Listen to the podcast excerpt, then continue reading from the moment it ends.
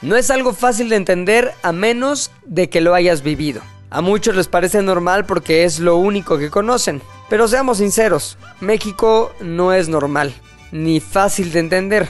O bueno, solo es normal y fácil de entender para nosotros, los mexicanos. Somos una mezcla única de actitudes, costumbres, realidades y contextos inverosímiles para el resto del mundo, pero muy normales para nosotros. No todo es bueno, no todo es malo, pero sí todo es parte de este México mágico en el que vivimos. Esto es Z de O al aire. Comenzamos. Otro miércoles y obviamente miércoles solo tiene un significado. Bueno, no, tiene dos porque está la salchichonería y ese pedo, pero aquí significa que estamos en Z de O al aire. La, la primera vez en Qué dos semanas chingón, que no cabrón. dices ya te las ares, güey. Oye, Puta, siempre la cago diciendo ya te las ares, güey. Pero ya me acuerdo que ese es jueves. ¿qué día salía otro rollo? Los martes, ¿ah? Los martes, güey. ¿Por qué? Porque ¿Decían martes era de como, otro rollo? Hoy es martes de otro rollo. Sí, era el día que, se- que más esperaba de la semana. Llegabas el miércoles a, a la escuela a platicar el monólogo.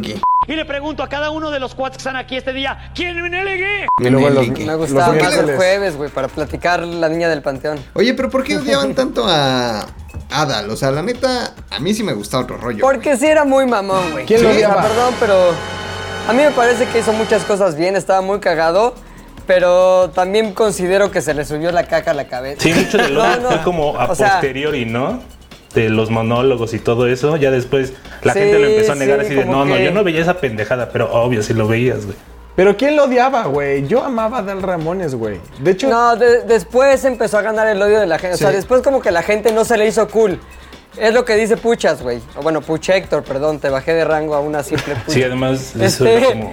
No se permite ese lenguaje. Perdóname, perdóname. No, en realidad el güey todo el mundo lo amaba y se cagaba de la risa de él porque sí era muy cagado. Y la neta, yo no he visto a nadie en México que haga un monólogo como lo hacía ese güey. Pero ya después fue como de, neta ves ese pedo. Y fue la, la otra vez la, la sociedad que nos carcome, güey. El pedo de que nada de lo que sea mexicano nos tiene que gustar o nada de lo que hagamos aquí está chido.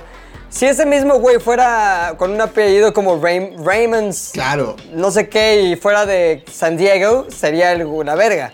Pero es la onda de, de que si es Mexa no está tan chido. Y sí estaba cagado, la neta, Sí de estaba Ramones. Y aparte, sí tuvo buenos unos invitadazos, güey. y te voy a decir otra cosa. Ese pinche programa no había habido otro como ese antes de, de Adal Ramones. David Ahora, el pedo es que, según yo, sí se le subió un poquito. O sea, yo lo conocí en varias veces. Varias veces. Unas veces estaba muy buen pedo y otras veces estaba en neta, güey. Ah, chingón. O sea, no estoy diciendo nada en específico, nada más es mi percepción. Era mi, la percepción que yo tenía, güey. o sea, no siempre, no siempre es este Sí. el Adal Ramones que entrevista a Adela Micha, güey. O sea, no siempre está en esa actitud. No, seguramente No, tiene sí. momentos de, de se le sube y de mamonería máxima, güey. Obviamente. ¿Sabes qué, güey?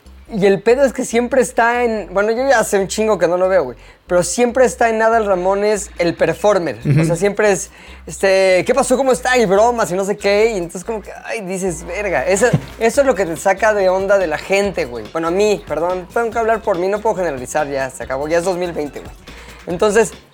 Me saca la onda, de onda la gente que todo el tiempo está en su papel, en su personaje, güey. Entonces, no sé, güey. Es como si, no sé, pues Héctor todo el tiempo comiendo niños, güey. Sí. A veces también tiene que ir al súper normal. Veces como los, o los hombres siempre, siempre güey. rapeando de la chingada.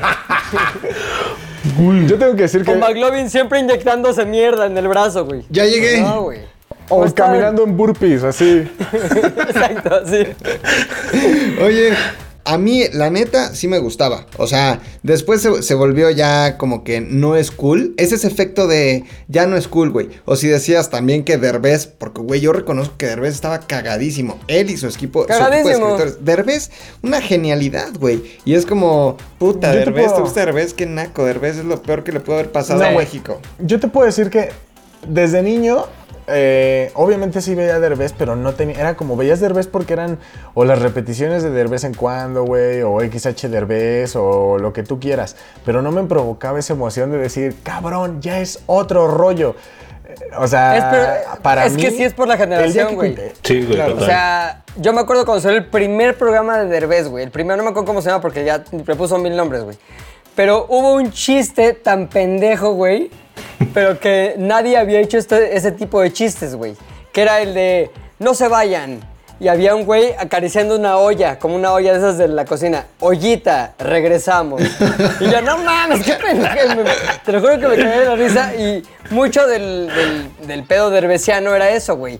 El juego de palabras. Este, Gus Rodríguez escribía mucho de eso. También este, Héctor Valdés que es hermano de uno que fue mi primer jefe, Héctor Valdés, era también experto en esos juegos de palabras, güey. Y ya con el tiempo, pues eso pues era una moda, güey. El pedo es cuando se quedaron con el pinche botón pegado en esos chistes 22 años Claro. después, güey. Pero, este... Muy cagado, güey. Ahora, perdón que... que No es el programa de nostalgia. Exacto. No es el programa de nostalgia, no vamos a hablar de eso, sino el programa tiene que ver con esta actitud en la que estamos ahorita, más bien, en la que estamos, la que estamos utilizando para poner el dedo en la llaga, güey. Que es que los mexicanos somos muy mexicanos. Y, y no estoy diciendo una pendejada. Lo que voy es que México es un lugar, güey, muy especial. Los mexicanos somos una cultura muy especial y tenemos cosas muy únicas, cabrón. Entonces, el programa de hoy es México Mágico. Ay, ¿Por qué qué, bonito. ¿Por qué le pusiste así, oso, hombre? Que fuiste el que lo bautizó, me parece. Eh, pues estábamos ahí como peloteando algunas cosas y entonces nos dimos cuenta que realmente no habíamos hablado de esa de ese picor, de ese spicy que tiene México. eh, eh, Spicy. Y utiliza una palabra Spicy. yo soy spicy. Spicy que tiene Spicy. Mexican México. spicy. You know what I mean? It sounds like Era, magic. Eres todo lo que está mal, Luis. era una explicación sin salida, porque era o decir eso o irme por el lado de, como dijo Dalí, eh, México es el país más surrealista del mundo. Güey, México Suena es más chido, güey. rarísimo. No, no suena más chido. Pero no podría haber dicho chido, ese picorcito, güey, ese saborcito. Sazón. Ese picorcito, ese sazón. ese sí. Esa jiribilla, güey. Hasta jiribilla. eh, la, la palabra que tú buscabas era jiribilla, no spicy. El punto es, güey, A lo que mejor él cree que México... Spicy es jiribilla en inglés, güey, ¿no? Entonces la usa así, güey. A la siguiente ya va a querer traducir jiribilla como spicy. Creativeness.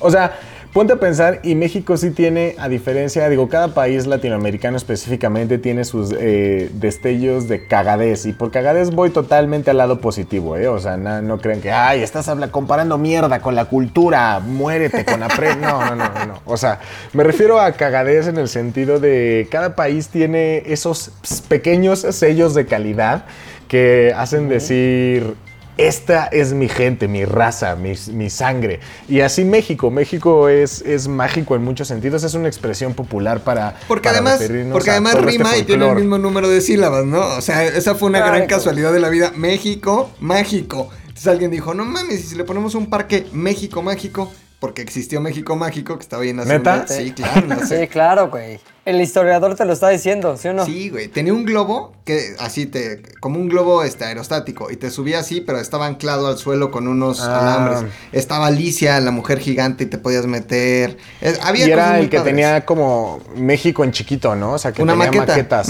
Justo enfrente de. Cosas muy chingonas, güey. Sí, güey. México mágico. Ra, ra, ra. México mágico. Oye, bueno, pues para empezar el tema, güey, ahora me tocó iniciar porque los hombres es el nuevo rector de este podcast. Entonces dijo, tú, Pilinga, vas de inicio, me vale madres, lánzate con el ángulo pilingoso, güey. Y aquí mi cortinilla. Todo tema tiene un ángulo, pero ninguno será tan punzo cortante como el ángulo pilingoso de Pilinga 2. Mi ángulo pilingoso de esta semana tiene que ver con aquello que le presumimos a los extranjeros acerca de México, güey.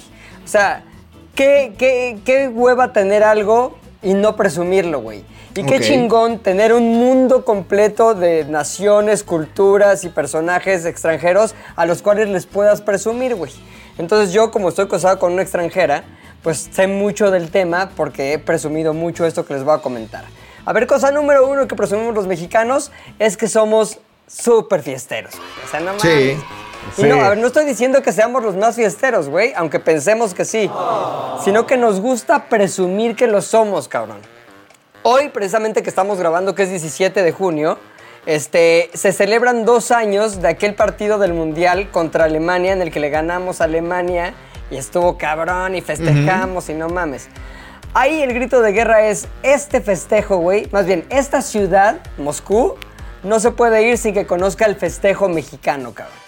Entonces, todo mundo, güey, llegó a las calles, güey, inundó Moscú, echaron desmadre y se nos empezó a salir un poquito de las manos, cabrón. ¿Por qué? Como siempre, Porque recuerden, también.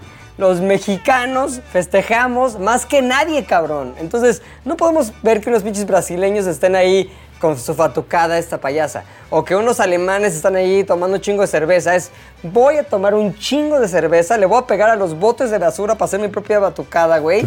Me voy a subir, como sucedió realmente, a los postes, así, a tratar de tirar los postes con mi alegría mexicana, güey. Y al final me voy a caer y me voy a casi desnucar, como también pasó. Hay video, y de hecho, si están viendo el video, están viendo ese momento. Ahora, de este pedo, eh, uno lo trata cuando estás en el extranjero de explicar a, los, a los- las personas que vienen de otros países. dices, es que los mexicanos somos así. Los mexicanos somos una cultura que está acostumbrada al festejo, una cultura que todo lo ve como un festejo, la muerte incluso, aunque no sea cierto, pero eso decimos, güey. Aquí no estamos viendo si es cierto o no, estamos viendo lo que presumimos, güey. Sí, es. Y presumimos que a festejar nadie nos gana, güey. Es cierto, bueno, lo que sí es cierto, güey, es que tenemos una, un festejo, más bien, una propensión a la locura colectiva cuando se trata de festejo, güey. Como que un cerillo prende al otro y al otro y al otro y al otro y luego ya no hay límites, güey. Y se dan casos como de, vamos a mear la llama eterna, Eterna. en el pinche arco del triunfo en París. Vamos a bombearnos la bandera de otro país para festejar que nos lo chingamos. Este, y ese tipo de cosas que hacen nota en negativo este, en otros países, pero que tienen un origen común, güey. Y el origen es siempre somos muy pinches fiesteros. Y lo presumimos. Y Cosa- justo, eh, bueno, a ti te tocó en Rusia, pero aquí en México pasó también que el mismo día en el que jugó la selección contra Alemania y ganó, era la marcha del orgullo gay. Entonces, eh, a mí sí me tocó salir del salón, del salón Corona en el centro y agarrar todo Avenida Juárez, mientras Avenida Juárez venía a contraflujo, venía toda la marcha. Y entonces todo el mundo Madres. estaba como bien, todo el mundo estaba bien preocupado porque decían, o sea, ¿qué va, va a haber pasar? putazos, sí hay un Sí. chingo. Todos decían, güey, va a haber putazos porque, pues, el, el- el mexicano pambolero, pues, es un intolerante de mierda. Y, es la y antítesis el- del, me- Sí. del mexicano, eh, pues el mexicano que no es pamolero. Sí. Entonces- y entonces, lo cagado fue que cuando se cruzaron los dos contingentes en el, en el Ángel, eh, llegó un momento en el que ya no te importaba a quién era qué, a quién le iba, o si era la bandera de México o la bandera de colores. Era, ¿quién trae chelas? ¿Dónde está el carrito del mezcal? Eh, ¿Qué cae ¿Y está quién trae vaselina? Y Lo más importante, perro. lo más importante, ¿quién trae vaselina? Te lo juro, independientemente de la, de la Una corona y una vaselina. a- a- independientemente de la alegría que me provocó el partido en sí, estuvo muy cagado ir al Ángel y, y vivir esa fiesta, güey. Porque al final fue eso, nos importó un carajo lo que pasara ese día y, y fue una fiesta gigante. Entonces, eh, sí, concuerdo muy bien que este, precisamente este día 17 de junio, cuando estamos grabando, es un gran ejemplo para, para decir, sí, al mexicano le vale mucha madre cuando hay fiesta, güey. Cuando hay chela, ya valió Vale madre. Madres, güey. Le vale madres. Oye, además yo Ahora, creo que ¿quieres es- decir una cosa tú, Mac? Sí, creo que es un compromiso grande e importante llevar esa, esa responsabilidad en tu espalda, güey. Todos los países celebran, todos los países festejan, cada quien a su modo, pero nosotros, como nos decimos ser los portadores de la máxima fiesta en el mundo, tenemos que cumplirlo aunque no queramos, güey. Entonces me acuerdo una vez que este... Era un día normal de trabajo en las oficinas de Zares, güey. Un día común y corriente. Es más, ni siquiera viernes, güey, era como un jueves, un miércoles, güey con pendientes, con problemas, güey, con amor y desamor, güey. Suave como gaviota, pero felina como una leona, güey. Entonces llega Pilinga 2 y dice, oigan, chavos, este, se iba a casar Pilinga Y estaba, estaban aquí ya en México las, las amigas este, sudafricanas de, de Ashley, de su esposa. Dice, oigan, tenemos que ir a Xochimilco eh, a llevarlas porque pues es nuestra obligación, güey. O sea, no tenemos de otra. Oye, pero ¿y qué onda con los pendientes? ¿Qué onda con...? Eso puede esperar, güey. El reporte... Con el amor y el desamor. El amor y el Ajá, desa- con el amor y desamor. que espere todo, güey. Vámonos en este, en este momento a Xochimilco porque allá está la verdadera responsabilidad del mexicano, güey. Entonces jalamos, venía Amy y, no sé, tal vez tres personas más. este, Lisa, Lisa, Amy, obviamente Lisa, Ashley. Candace. Este...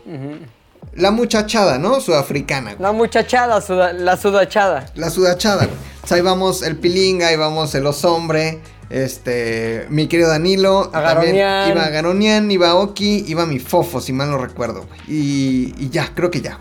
Entonces, pues llegamos, tal vez sin, sin ganas inclusive de querer echar fiesta, güey.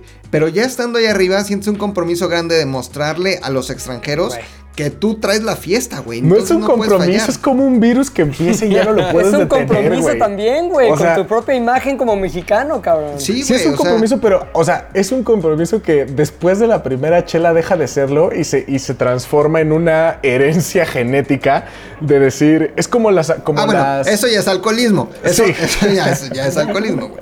Pero, pero si quieres demostrar que eh, este, hay desmadre, que todos se la pasan bien, que nadie se raja, que el shot va para todos, que no hay quien diga que no, que la fiesta sigue a tal nivel, güey, que creo que se la pasaron bastante bien. Más nosotros que ellas, pero no lograron entender al fin. Sí, la neta es que fue una fiesta para nosotros, bueno, para sí ellas. lo fue, sí lo fue. Y al final no lograron entender, yo creo que a ciencia cierta de qué se trataba, pero han de haber dicho, "Ah, pues estos güeyes se la pasan bien, güey, ¿no? Pero llegó a tal grado ya esa fiesta y, y las ganas de querer pasarla bien que terminamos haciendo pipí en el campo Marte. Marte, güey. O sea, una cosa ya penadísima, güey. Finales Había- mexicanos, güey, finales mexicanos. Final mexicano, güey. O sea, ya la pipí. Tú ibas también, ¿no, Javi? No, güey, no estaba ahí. ¿Quién es? ¿Quién se iba haciendo ya máximo? Yo y Fo, Yo. todos ya nos íbamos haciendo. Fofo, ¿no, güey? Yo, a mí el chofer, el chofer del Uber tuvo que cortar una lata para que yo pudiera hacer Sí, pipí güey. en la lata, güey. Eso es, eso es choro, güey. Nada le quitó el arillo. O sea, no es necesario. Exacto. No es necesario. Ahí mételo, ahí mételo, hombre. Y, y nos baja. Ah, yo me bajé. Aoki fue el que se bajó a hacer pipí en el campo Marte. Y yo me bajé más adelante donde hay una librería El Sótano. Junto con Rodolfo a hacer pipí, güey. Pero ya era, ya nos valía cualquier cosa. O sea, en realidad la fiesta la llevamos al máximo. Y creo que cumplimos con, con este, el, la responsabilidad de demostrar que somos los Que mexicanos. se nos encomendó Sí. históricamente, Y güey. después regresamos a chambear porque regresamos a trabajar, sí, güey, claro. como a las 7. Claro, güey. A ver, nadie dijo que eran vacaciones, güey. Se dijo que hay un pequeño receso ahí de peda, pero pues el pedo sigue. Pero sí, eh, ¿les habrá gustado Pilinga? Sí, ¿no? Sí. Ah, mucho. Gusta- gustaron mucho de México. Gustaron muchísimo. Segunda cosa que presumimos eh, de que somos mexicanos es que hemos sobrevivido en un entorno hostil, violento y terrible, güey.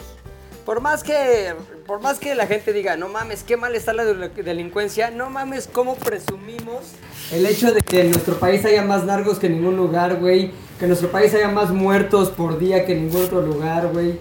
Que cada día este, haya violencia extrema. Y no sé por qué lo presumimos. Me puse a pensar en por qué lo presumimos. Y tiene, creo que tiene que ver con que el que tú hayas sobrevivido hasta el momento en que lo cuentas a todo eso te hace ver como que eres un güey duro, güey. O como diría Luis que habla todo en inglés, un güey tough. Entonces, Un güey spicy. También en esos, en esos viajes donde hay un chingo de mexicanos, güey. Te lo juro que de oídas, porque soy bien chismoso cuando los- la gente está comentando o contando cosas, de oídas escucho que dicen, no, es que en México está cabrón. Matan 100 mil personas diarias. Así también los números bien irreales. Pero no, los narcos ahí son los más cabrones del mundo. Matan, no sé qué. Y cuentan como con orgullo historias de muerte, historias de narcos, historias de guerra, historias de cosas que, que hacen que este país esté hundido en mucha mierda. Pero por alguna razón, esa yo creo que es la, la razón la que les digo, este, pues estamos como felices de contar eso y sobre todo de presumirlo con los extranjeros, güey. Y los extranjeros sí es como de, órale, qué cabrón, se sorprenden, se sacan de onda, pero también caen en lo que el que lo cuenta quiere que caigan, que es en No, pues está cabrón que vivas así y está cabrón que lo sobrevivas y que, que tú seas alguien que ha tenido la valentía y sobre todo el aplomo para sobrellevar esta realidad y estar poca madre. Entonces Pero- acabas siendo como el chingón, güey, nada más Ya- porque vives en México. Pero es que aparte hay como también un doble discurso, güey, porque es, no, pues, ¿qué van a saber ustedes del barrio y de la mierda si yo vengo de ahí, no? Pero en, cuanto un ex- en cuanto un extranjero agarra mal el discurso y dice como, pues sí es cierto, güey, pinche país culero, te prendes, güey. Sí, ya. ¿Qué te pasa? Ajá, Exacto. a ver, ¿qué no es lo que estabas presumiendo? O sea, podrías decir que es, eh, por ejemplo, el mismo efecto Santa María, ¿no? O sea, Ah, vengo de la Santama, es, vengo, soy un tipo duro, me crié este, No en las calles más salvajes de la Ciudad de México. No este, mames, es lo mismo, pero en macro, ¿no? ¿Qué dices? A ver, Puchector, ¿qué ¿Cómo dices al respecto, güey? No, la o sea, sí, es que, mierda, o sea, ¿o qué? eso pasa a todos, no- todos los niveles, ¿no? Incluso nuestras colonias queremos que se vean como el Afganistán de acá de América. Sí, sí, Y no mames, sí. Santa María la Ribera es hoy en día la colonia, la segunda colonia más fresa del mundo, güey, así. Sí, güey. Yo tengo familia ahí, güey, no, no mames, güey, los niños andan como si nada, güey, o sea, Ajá. sí, Desde- sí está bien, Desde güey, que- 2014 que... Desde 2014 que las primeras personas con carrera terminada se fueron a vivir ahí, güey. La renta empezó a subir, los locales empezaron a pintarse. O sea, van como que del centro hacia las orillas, güey. Ya acabaron con Condesa, Roma, güey. Sigue esa madre y así va a ser, güey, ¿no? O sea, este pedo hipster se tiene Andas que en la calle y ya ni te violan, güey. sí, no. Ya uno no puede salir porque ya no lo asaltan. O Así sea, que chiste. entonces ¿a qué vas? El otro Sí, día güey, hasta una de las cafeterías que está ahí en la calle principal ya hasta abrió su Facebook, güey. O sea, no, ya, no, no, eso ya no está bien. ya es sí, otra cosa, güey. Mi Santama ya cambió Ah, para bueno. bien.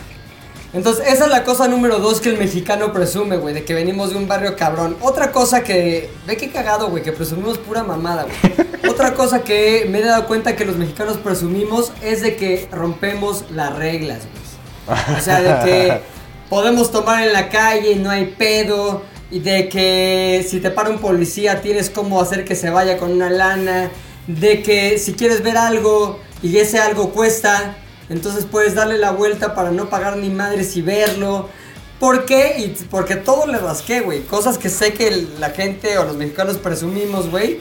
Este, le rasqué cuál es el origen o cuál creo yo que es el origen de eso. Y es, otra vez, güey, soy chingón. El pedo del soy chingón para darle la vuelta a las leyes, güey. Para darle la vuelta a las amenazas, para darle de vuelta a las reglas. Me hace un ser más, eh, ¿cómo se puede decir? Más preparado para el mundo. Y eso es motivo de orgullo y sobre todo motivo para presumir, güey. O sea, la neta que, que las reglas no se apliquen a ti es una de las cosas que más orgullo nos causan y que decimos, güey, no mames. Podría seguir esa regla, pero soy mexicano, no lo voy a hacer. No mames. Entonces, güey, te lo juro que me escuch- lo he escuchado cinco mil veces. Ah, En particular tengo la cara de un cabrón, güey. en este. En Brasil, güey. Unas chavitas eran menores de edad, estoy seguro, güey. Pues no mames, serían de 13 años, güey. Pero 13 años, este, Río de Janeiro, güey, que eso eh, implica muchas cosas. 13 de la años. evolución. 13 No años. mames, Ajá. 13 años.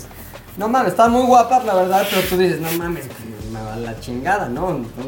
Entonces, este, las chavitas estas, güey, estaban ahí echando desmadre en la playa, güey.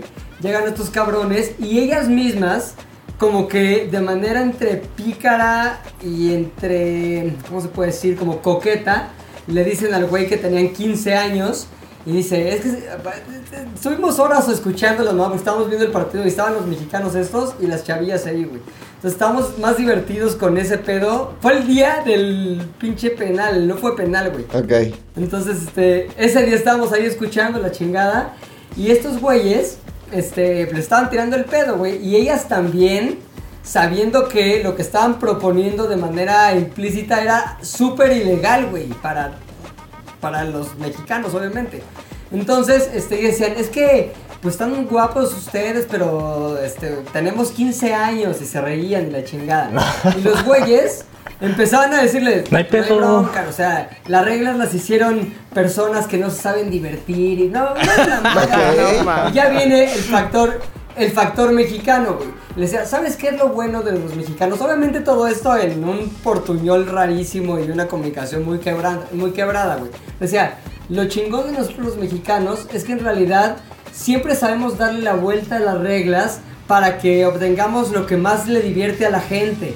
Bueno, total, güey, que no es mamada, pero sí acabaron agarra- agarrándose a las chavitas, güey. Y luego en la noche salimos a un lugar que se llama Lapa, que es un lugar ahí como de desmadre en Río de Janeiro. Y estaban estos cabrones con estas chavitas, güey, y se las llevaron a no sé dónde. Y, güey, era un delito, cabrón. No. Nos vale madres. ¿Por qué? Porque somos mexicanos. No mames, cabrón. No, pero también Por hay- eso- motivo de orgullo. Por eso Marci- Marcial Maciel era mexicano, güey. Evidentemente. Sí, güey. Rompió las reglas, güey. Sí, rompió, es que te- Rompió varias cosas, güey. rompió muchas cosas. desde la ¿Qué pedofilia. dices, Puchector? Que rompió varias cosas y varios niños, ese cabrón. Sí, güey. O sea, pero desde la pedofilia hasta presumir cosas culeras, nos lo enseñan desde niños, güey. ¿Cuántas abuelitas no les han dicho, no, es que en mi pueblo me robaban, robaban a las chavitas bonitas? Güey, se las robaban a los 15. Güey, ahí te va, ahí te va lo que hacía mi abuelo, güey. De morro me mandaba así los domingos por sus caguamas, güey, así caguamas. Y un día la de la tienda me dice, no, güey, ya no te puedo vender porque es un niño. Dije, ah, ok. me regreso, güey. Le digo a mi abuelo, ya no me van a vender porque soy un niño. Cállate, toma una jarra y di que te vacíen dos caguamas aquí, te las traes y no tires ni madres. Y yo así, ah, sí, chido, abuelo. Qué chido. Totalmente ¿Qué mexicano. mundo Puchector, güey? Sí, güey. Esas cosas solamente pueden pasar en un mundo puchector, güey. Y México. Oye, voy a decir esas como las principales cosas que presumimos, pero voy a hacer una- un pequeño conteo a modo de lista de otras cosas que presumimos. Y digo presumimos porque me ha tocado una de dos, o escuchar que se presuma, o yo mismo presumirla, güey. Por ejemplo, una cosa que yo he presumido cabrón es que hacemos piñata de todo. Sí. Se lo he presumido a la gente de Sudáfrica cuando voy. No mames, en México hacemos piñata de todo. Hay una pandemia, pi- piñata de coronavirus. Hay un pinche doctor que sale en la pandemia, piñata de López Gatel. Hay un. lo que Feminista. sea, hacemos piñata, güey. Carla Panini. ¿Cómo, Carla, cómo? Carla Panini. Exacto. Piñata feminista. Carla Panini. Rubén no era penal, no era penal, piñata. López Gatel, piñata. Todo piñata, güey. Entonces, eso es uno de los motivos más orgullosos, güey. Otro es, comemos un chingo de chile y es, es como un orgullo muy cabrón, güey, como de, ah, no pica nada ese. Ese, ah, ese no pica, ve este. Son clavos con chile, ve. Y por dentro muriéndote, pero. Sí, no mames, ve qué chingón. Ah, Eso, y sabes, otra cosa que presumimos, y yo me di cuenta que es algo muy cagado, güey, es que le damos mordida al pastel cuando es cumpleaños de alguien. ¿Qué pedo con eso, güey? Sí. Pues güey, es poca madre. Es que los otros güeyes nada más, ah, ya, córtalo. Ah, qué rico, ah, pastel, calorías. Nosotros, güey, no mames, un pastel te costó un chingo. Es de la forma de López Gatel también. ¿Qué le hago? Lo voy a destruir y embarrar de mocos antes de que otros lo prueben. ¿Por qué? Porque somos mexicanos. Esa cabrón. ceremonia es más cabrona que todo el cumpleaños, la del pastel, Sí. a ver si lo, va, si Claro, lo van a aventar güey. o no, que si finta, que si hace a un lado, que si chilla. Va a terminar siempre en lo mismo, así de... "Ah". Exacto, pero ya sabes cuál es el final. O sea, el patrón se ha repetido miles de millones de veces, güey. Es. "Oh, pero no me vayan a empujar. No, ¿cómo No, crees? ¿cómo Y hay un crees? güey atrás Hazte con la para- mano así. Y aparte, Hazte- hazte aprendes- Aprendes que allá. tu mamá, tu mamá es la mayor traidora, porque es la que dice, Obviamente. no, yo te, te cuido. cuido. Verga. Y es la que invita a tu... pe- Pero sabes que va a llegar tu primo que te va a empujar, se te va a meter en las fosas, no sales, te vas a enojar, todos van a reír, te van a- Siempre pasa, güey. ¿Por qué no nos vamos directo ya? Escúpele al pastel, güey. Ya, métetelo así, cara, Mea el pastel. Mea el Ajá. pastel. Pero ¿por qué tenemos que pasar por el... No, no, sí, pero no me empujen. Y finalmente, una cosa que no podemos dejar de presumir y siempre la presumimos, güey, porque es lo más chingón que tenemos según muchos mexicanos, la comida, güey. Pero sobre todo la creatividad en la comida, güey. O sea, no es como que, ay, el peño o enchiladas, no, güey. Presumimos que tenemos micheladas, güey. Cerveza, con pinches camarones, con pinche salsa de tomate, con de, de mierda. Ve, pruébalo, es un pedo mexicano. Este, dorilocos, güey. Dorilocos. Doritos con mil y un mierda así. Mientras más mierda, mejor, güey. Zurrada de pájaro, toda. Ay, doritos, qué, qué creatividad. Guajolotas, güey. Ya tenemos un pinche tamal lleno de masa. Comer. Ah, aparte le pones un pinche bolillo gigante. Lo envuelves en mierda. ah, órale. Entonces, la creatividad culinaria, güey. La, la creatividad con la comida chatarra y no chatarra. Es uno de los más grandes orgullos del mexicano. Y aquí es donde cierro el ángulo pilingoso, güey. Y ustedes, cuando van al extranjero o ven a un extranjero que le presumen, escríbanos. ¿En dónde, mi querido McLovin? Arroba ZDU al aire en Instagram, en Twitter y nada más, no tenemos otras redes. Poca madre. Oso, tú que eres el dios de este podcast, ¿quién sigue de contarnos su historia? Sigue nuestro, nuestro querido Javi, güey, que yo creo que va a tocar uno de los temas que, la neta, yo sí he presumido eh, en, en muchos lugares, eh, eh, sobre todo porque ah, soy, soy muy fan de la Coca-Cola. Y precisamente, bueno, voy a dejar que mi Javi nos cuente lo que viene a continuación. ¿Qué traes para nosotros, Javi? In T minus three, two, one. Esto es Sabiduría para la Peda con Javio. En Es que, güey- Este mágico. Está muy cabrón que neta si te estés echando tu coca, se me antojó un chingo, güey. Porque la neta, hay un pedo que po- en pocas ocasiones puedes presumir que una madre está hecho en México, güey. O sea, como que justo lo que decías, Pepe, de, de pronto hay mil madres y, y pocas cosas, pues dices, güey, hecho en México, calidad al 100%. Pero entre esas pocas cosas, güey, la neta, la Coca-Cola hecha en México, güey, de, bot- de vidrio. La de O sea, vidrio, coquita de vidrio, güey. Deja tu lata, deja tu pinche este, botella de dos litros, lo que sea. La coquita de vidrio es un pedo muy cabrón, güey. Y la neta, a mí me encanta, güey. Ahora, aquí ¿Y viene por la qué, parte por qué de... está, por qué sabe diferente según esto? Es que aquí viene la parte de sabiduría de Ah. la peda, güey. Aquí viene ese pedo. Lo, lo cabrón fue que la coca desde hace un chingo de tiempo, o sea, todo el mundo sabe que tiene como una receta secreta y por todos lados como que la hacen igual para que todo el mundo sepa igual, pero no es cierto, güey. La realidad es que por mucho tiempo cada país utilizaba un componente que tiene un chingo la coca, que es azúcar, güey. El pedo con, con el azúcar mexicana es que nosotros producimos o producíamos, no sé qué tanto esté ahorita, un chingo de azúcar de caña, güey. El azúcar de caña es como el azúcar moscabado, que es como un azúcar menos procesada y que tiene como un dulzor un poco distinto. Y en Estados Unidos lo que pasó fue que por ahí de los 30, finales de los 30, se estaban quedando los agricultores de maíz sin varo, güey. Entonces el gobierno lo que les dijo fue, ¿saben qué? Tengan todas estas tierras, planten un chingo de maíz y hagan lo que quieran con ese maíz. Entonces, de pronto, para los gringos, agregar azúcar a la mezcla de la coca se volvió un pedo muy caro. Entonces lo que hicieron fue que reemplazaron el azúcar normal por una madre que se llama jarabe de Maíz. de maíz, ajá, jarabe de maíz fructuoso. Entonces cambiaron la, la fórmula de sucrosa, que es la, el azúcar normal, por la fructuosa, que ya después hubo un pedo ahí muy cabrón más clavado, pero lo que pasó fue que el sabor cambió un poquito, o sea, sí tiene el mismo como nivel de azúcar, pero el sabor no es exactamente el mismo. Entonces en Estados Unidos después de generaciones, obviamente la prueba si la coca gringa también sabe chingón, güey, o sea, eso es una realidad, como la coca del cine, como todo.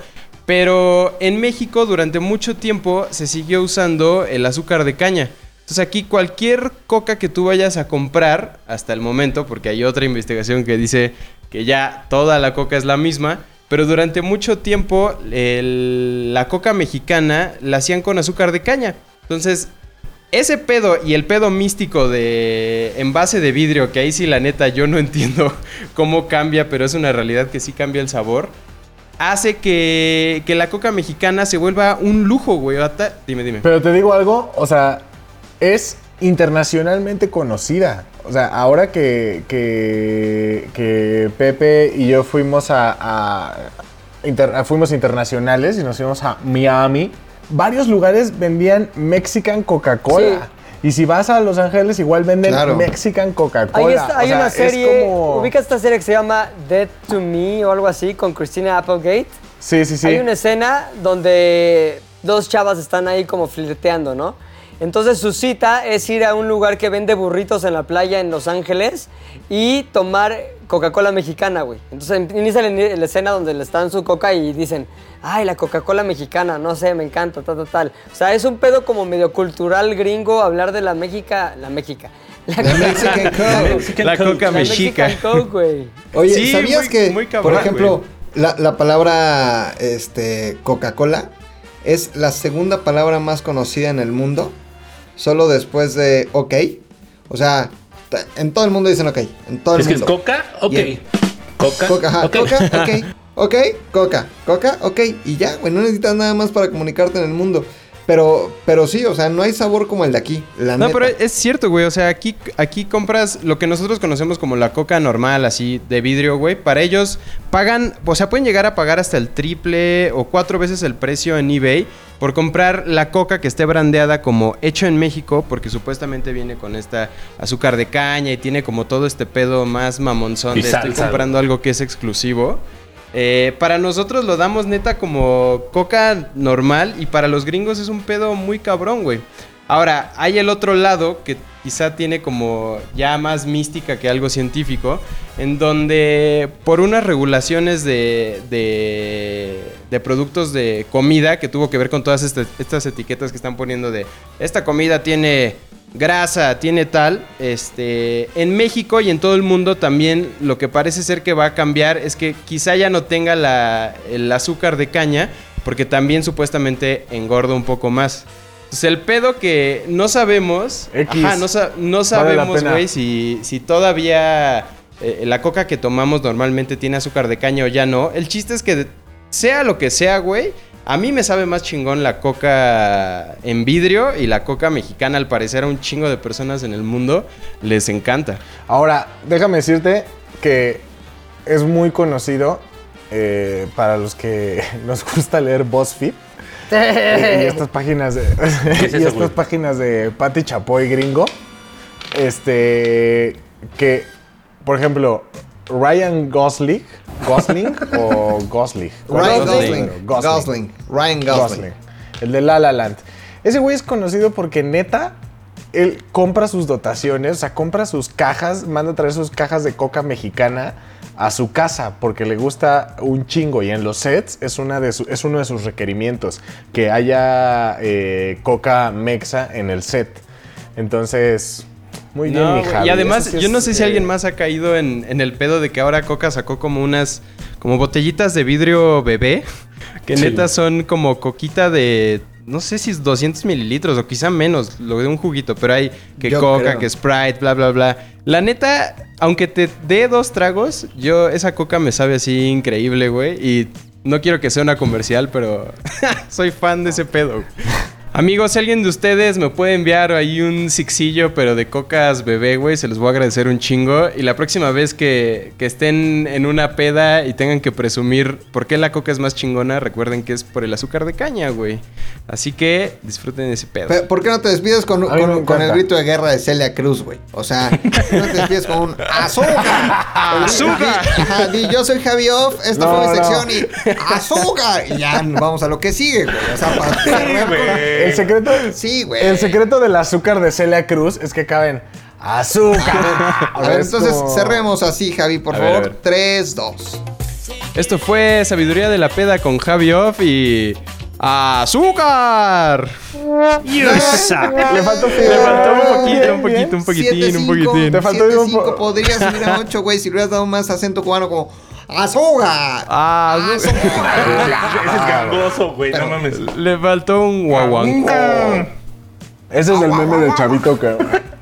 Ah, mamá. venezolano. Ajuca. Muy bien, mi Javi. Y bueno, ya hablamos de todas esas cosas que presume el mexicano. Ya hablamos de eh, uno de nuestros grandes tesoros. Muchos dirán que es el cañón del sumidero y otras personas dirán que eh, son muchísimas cosas. Las chichis de Salma Hayek. que sí. Eh, por ejemplo, güey.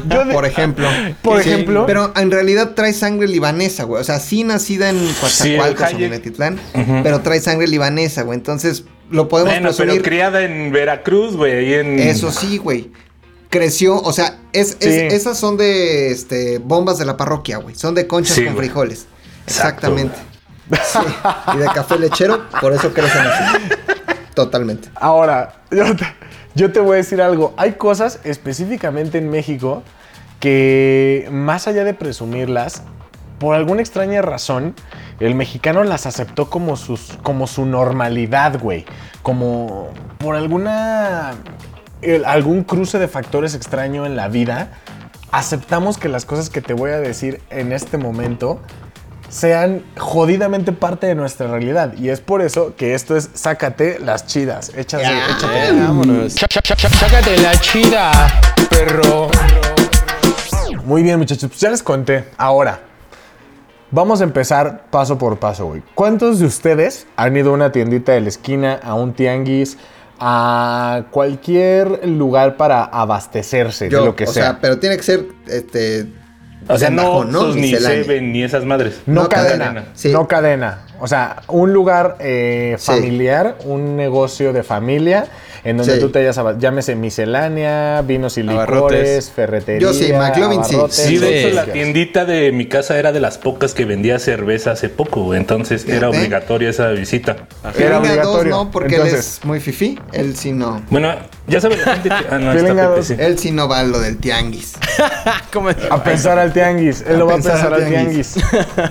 Entonces, todos hemos ido a este tipo de tiendas y todos hemos ido a este negocio local.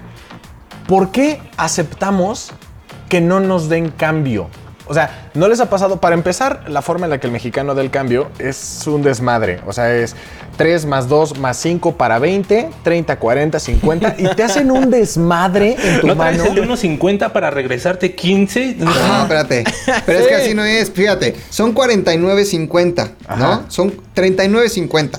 Pagas con uno de 100. Entonces tienes que empezar por la denominación más baja. Dices 50 y 10.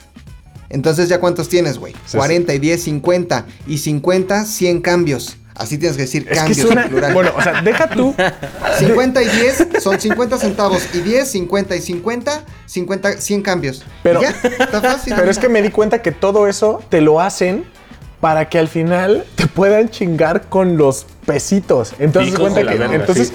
Te empiezan a hacer toda esta ecuación en tu mano, en la palma de tu mano, y al final es, a ver, entonces son 50 y 10, 60 para 20, más 30, 80, más 10, 90. Oye, me faltan dos pesos, ¿te puedo dar chicles? Matemáticas, hijo. Y Sí, tú dices que sí. ¿Por qué? O sea, ¿por qué aceptamos el cambio en producto? Es Eso que es una te dicen, te voy a dar dos chicles que para ti equivalen a dos pesos, pero para ellos, güey, equivalen a 20 centavos que se gastaron en cada chicle. O sea, si no la están ensartando Exacto. de a 80 centavos en 80 centavos, güey. Sí, o sea, pero en el caso, en el caso de la tiendita es cuando el tendero, ¿no? Es lo suficientemente hábil para poderte, con un, al más puro estilo del merolico, transarte con los pesos. Pero tú vas al supermercado, güey, y, y al final tu, tu ticket es de, este, 100, no, pon tu 993 pesos con 42. Y entonces ellos por sus huevos cierran los centavos, güey.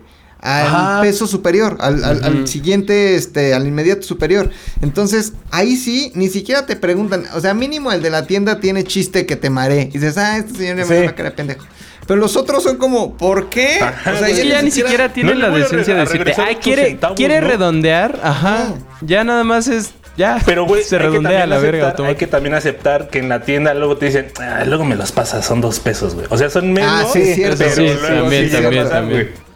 Pero por Sí, alguna extraña razón, asumimos normal y sin pedos que nos chinguen el cambio porque, porque es poquito, entre comillas. Si te, te juro que ni siquiera te vayas a lo largo de mi vida. Si cuentas los centavos que nos chingó la Vicky en el Seven o, o todas, Hijo, o todas las, todos los centavitos que nos, que el de los michotes ahí en el tianguis, que ojalá toda, ojalá la crisis no le Ojalá pegado siga bien, güey. Ah, sí, Este, güey. Neta, ya hubiéramos juntado por lo menos otra comida corrida, ¿sabes? O Sí. sea, y, y pero no, ya es parte de nuestra normalidad que el cambio vale madre. O sea, no importa el cambio, se lo va a quedar la, la- el, el negocio.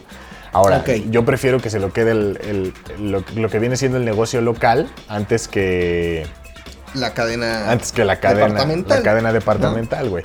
Ahora, segunda cosa que nosotros eh, aceptamos, güey, por alguna extraña razón. Aceptamos que los servicios nos llamen por, por sonidos, o sea, como si fuéramos animales. Ponte a pensar, el que quiere afilar tus cuchillos, te, te silba, güey. El de los camotes tiene un sonido horrible que, que No, pisa, ese sí es infernal, güey. sí. Es como lo odio. La basura es por güey. campanazos. O sea, ¿en qué momento el mexicano dijo, se me hace cordial que, que en lugar de que haya horarios establecidos, o si yo necesito ir por un camote, vaya donde venden camote? No, ¿en qué momento el mexicano dijo, me Qué parece, feo se escuchó eso, güey. me parece cordial que, que se me llame por sonidos? O sea, que, que todos los servicios que yo necesito lleguen a través de un estímulo sonoro, güey. Ahora, no se me ocurre ningún ejemplo más, pero estoy muy seguro de que existe. Imagínate, güey, que te duele la cabeza así cabrón, güey. Así un día X, güey, ¿no? Este. Que te empieza a doler la cabeza o el estómago cabrón, güey. Necesitas de una pastilla, necesitas tal vez de una farmacia, güey. Tal vez de un médico similar, güey, porque solo es un mini dolor de panza, güey. Llegas a esa farmacia, güey, y hay dos pinches bocinas de unos 200 watts, güey, en cada esquina de Sí, la puta muy- infraestructura esa, güey, a todo volumen, güey, con reggaetón, güey. Imagínate Solo llegar ahí con un dolor de estómago y es como, "Ah, buenas tardes. Ah, ah". No mames, güey, Sí. es lo más culero del mundo, güey. O sea, Sí, Claro pero- sí. ¿En- todo, o en sea, qué no solo son los ruidos, güey, es la música, güey. La gente abre una pinche de esas donde te cortan el pelo y pone música afuera así a todo volumen, güey, como si la música nos fuera a llevar así de, o sea, de un ala, güey. ¿Por qué irías a ese lugar donde además es molesto lo que está sucediendo? güey? Exacto, O sea, güey. yo sí veo cualquier establecimiento en donde afuera hay un par de gios o de muedecanes, unos globos de estos que tienen los brazos así, música en dos bocinas 200 watts, no me acerco porque es más me intimida, o sea, no voy a ir a ese lugar, voy a ir al otro que no tiene eso. Está de la carajo. verga ese pedo, güey. En algún momento lo aceptamos como parte de nuestra realidad. O sea, ¿por qué como mexicanos tuvimos que conformarnos con tan, un- tan, tan pinches métodos de, de eh, adver- ad- advertising? Sí, ahora hay otro que a mí sí se me ocurre, que no sé si todos lo conozcan, pero seguramente Héctor sí lo va a conocer, Puch Héctor, es el triángulo del señor que vende galletas, güey. Claro, Entonces güey. pasa un Sí, señor con un triángulo, le pegan al triángulo y eso quiere decir que llegaron las galletas. Que son de deliciosas, güey. Y ese es de los más discretos, güey, ¿no? y el es- afilador es- también es de los más discretos, güey. Se portan Ni bien. tanto, los otros carnal. güeyes, güey, no mames, güey. No, hay unos afiladores que suena bonito, güey, ¿no? Así que me ah, no. Sí. Pero el de la, el de la basura, sí. por ejemplo, ese sí tiene todo mi odio. Especialmente el de Sares. El de Sares. Yo tuve Se la culpa. compran colchones, refrigeradores. O sea, Pero ¿sabes cuál es la diferencia, Héctor? La diferencia es que, por ejemplo, el se compran colchones refrigeradores es una instrucción precisa que te da el brief del negocio A mí en un, nadie me en un dice periodo qué de 15 hacer, segundos. güey. O sea, Sí, pero ellos te están diciendo, yo lo que hago es comprar colchones, también refrigeradores y fierros que ya no te sirvan. Sin embargo, eso es, eso es civilizado, te Igual están que la, diciendo... la cremería Chalco, igualito que la cremería Claro. Chalco. ¿Qué pasa? que llegan están- a la condesa, qué raro, güey. Sí. Y te están diciendo, este es mi servicio, tú decides si lo ocupas o no. En mi opinión Pero no te lo ¿qué están huevos? diciendo, güey. Te lo están gritando, güey. Y con música Sí, pero- culera de fondo, güey. No me grites, no me grites, este diablo, no me grites. Ahora, yo solo digo, creo que podríamos reaccionar diferente si no nos, si no nos trataran como, como perrito de silbato y ahí van los perros, güey. O sea, no somos ratas y el flautista de Hamelin. Hamel, esa madre. Gracias, Héctor. Ahora, la, otra cosa que los mexicanos aceptamos por alguna extraña razón y decidimos vivir de tal forma es, ¿qué pedo? ¿Qué, qué pedo con los taxis en general? O sea, ponte a pensar esto. En México, que es donde se supone que somos más civilizados, y también en Monterrey, que hay taxímetro, eh, dices, ah, bueno, por lo menos hay transporte y está regulado. Pero la neta es que tú pagas y te dicen, no, no traigo cambio. Y tú dices, güey, ¿qué pedo que te tienes que bajar y te tienes que ir a comprar algo y tienes que, ya tienes una pérdida y aparte después de esa pérdida tú tienes que pagarle, entonces ya es el costo del, del- del viaje más lo que tuviste que comprar porque a ellos les emputa bajarse y enseñarle el billete al otro taxista para que a manera de solidaria llegue y encuentre cambio. Y eso es en las ciudades en las que los taxis son civilizados. ¿Qué pedo en los estados en donde dices, ¿a dónde vas? No, pues que voy a este lugar que se llama, no sé, eh, restaurante El Girasol o lo que tú quieras. 70, pe- 70 varos. Güey, ¿en qué momento se les... eh, eh, su mente tiene un, Un taxímetro, tablero... Sí, un taxímetro. O sea, Güey, hay lugares en donde te dicen, no, el taxi no te va a hacer parada ahí, tienes que ir ahí a donde hacen parada los taxis. Güey, son taxis, güey, se tienen que parar en donde yo vergas le diga, güey, no mames. En Cuernavaca te los podías chamaquear porque te decían, ¿cuánto le cobran normalmente? Ya le, ya le decías 25 pesos. 35. Ah, bueno, 30, 30. Sí, ahí la dinámica es distinta porque primero paras el taxi, güey. Te va a preguntar a dónde vas y le dices aquí arriba o voy allá abajo. Ajá, sí, sí, sí. güey. Dices voy acá arriba. ¿Como por, como por dónde? Aquí a Lomas de la Selva, aquí arribita. ¿Cuánto le, ¿Cuánto le cobran regularmente? No te tienes que subir al taxi si no has tenido esta plática, güey. Esta la tienes desde la ventana del, del copiloto al taxista. Este, ¿cuánto le cobran regularmente? 25. Entonces lo piensa un poco el taxista y le hace, bueno, 20 súbase, joven. 30. Déjalo Ajá, en 30, súbase. ajá. Cuando tú sabes que la tarifa a lo mejor es de 40. Entonces ahí realmente. Bueno, pero la este, neta, güey, la neta, los taxistas sí nos educaron, güey. Así como que, ah, ¿sabes qué, taxista? Eh, chinga tu madre, güey, ¿no? Porque ya haces esas cosas de preguntar antes, güey. O hasta incluso O sea- llegas a hacer, llegas a hacer cosas neta, güey. Como hacerle la parada y decirle, oye, traigo uno de 200 pesos, güey. Si tienes cambio, güey, para evitarte todo ese embrollo de que, ah, es que no tengo, no tengo cambio, joven. No me, me voy empezando así 8 de la noche, güey. Güey, pero ¿en qué momento permitimos que estos sujetos fueran los alfas de la sociedad? O sea, llegó un momento antes de las aplicaciones de movilidad en donde ellos tenían absoluto poder sobre nuestros movimientos eh, en la ciudad, güey. O sea, desde Se llama el hecho de, sindicato. ¿Para dónde va? Exacto. No, pues que voy para allá. No, para allá no voy. Y te mandaban a la verga. Pues Sí, es que es en cierto, realidad no te bajaban del carro. O, sea, como, dice Puchector, por ejemplo, piensa en. Había grandes políticos, eh, o tal vez no tan grandes, pero que estaban en la política por algunas razones, y a lo mejor una de esas razones era tener una flotilla de taxis, güey. Entonces había demasiado dinero detrás, sigue existiendo demasiado dinero detrás de los taxis.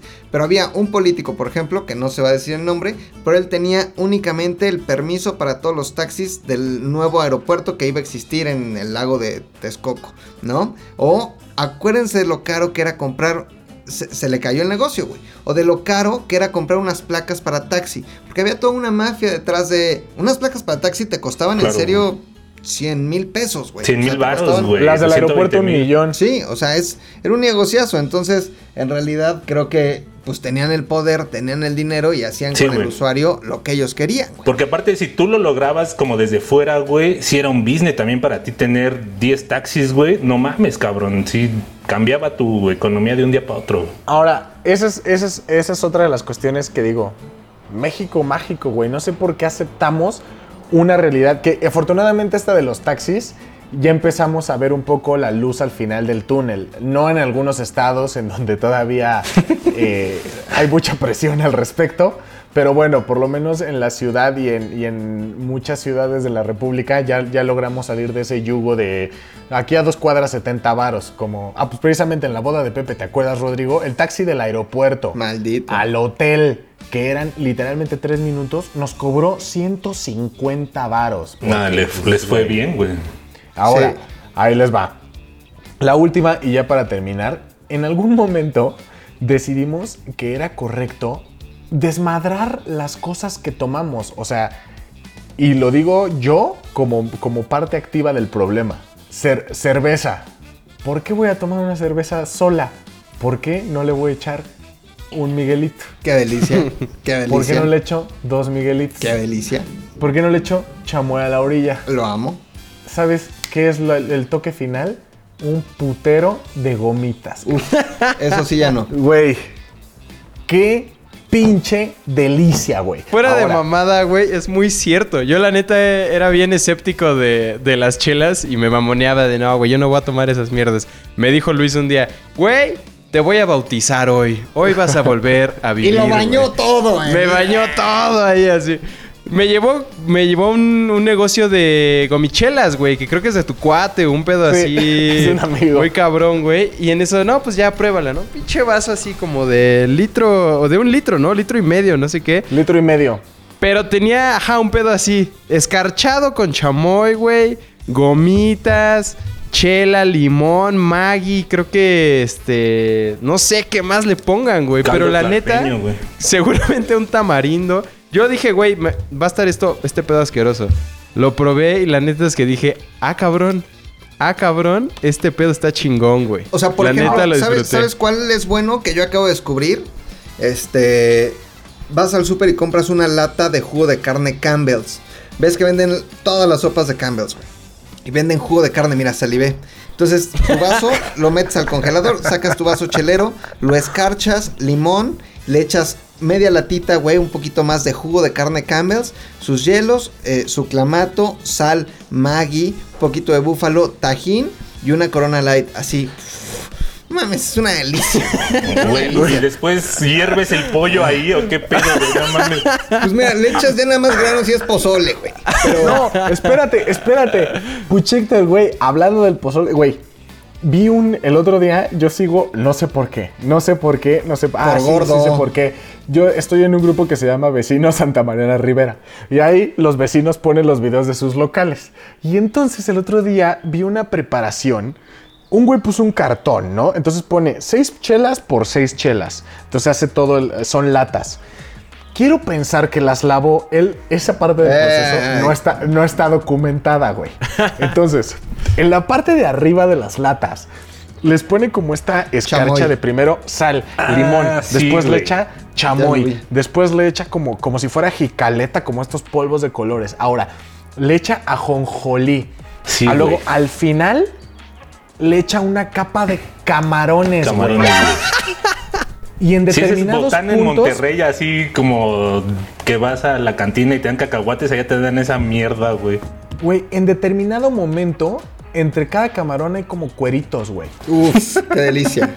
Y ahí sí digo, ya, o sea, llega un límite, hay límites que el ser humano no debe pasar. Nos sobrepasamos tal vez con las gomitas, lo acepto, pero no había nada que justificara los camarones con cuerito, con Sí, chamoy, sí, ¿no? con Maggi arriba de 24 latas, güey. O sea, no, no había forma de que eso tenga un sentido. Y eso los mexicanos dijimos, ¿por qué no, güey? Hay, hay que también aceptarlo como parte de nuestra realidad, sin algún, o sea, sin, sin razón alguna, güey. Y bueno, así puedo seguir y seguir y seguir y seguir y poner más ejemplos. Por es favor, como igual. las maruchan con birria, güey. No, Les no, echan no. birria a Son- las maruchan. No sé Maruchan qué. con suadero. Con suadero. Panzadero, güey.